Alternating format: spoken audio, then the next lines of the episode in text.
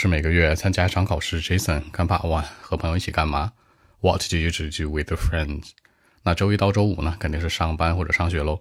那一般下班之后回家，或者忙完学习之后回家洗个澡，自己待着。但周六和周日的时候和朋友在一起，喝点咖啡聊天，包括出去买东西，或者呢出去做个运动什么的。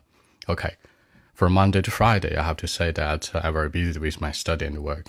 After a hard day of work or study, you know, every day, I'll prefer to go back home and take a shower. That's really important to me. I wouldn't try to find any friends actually. But on weekends, I mean, that's different.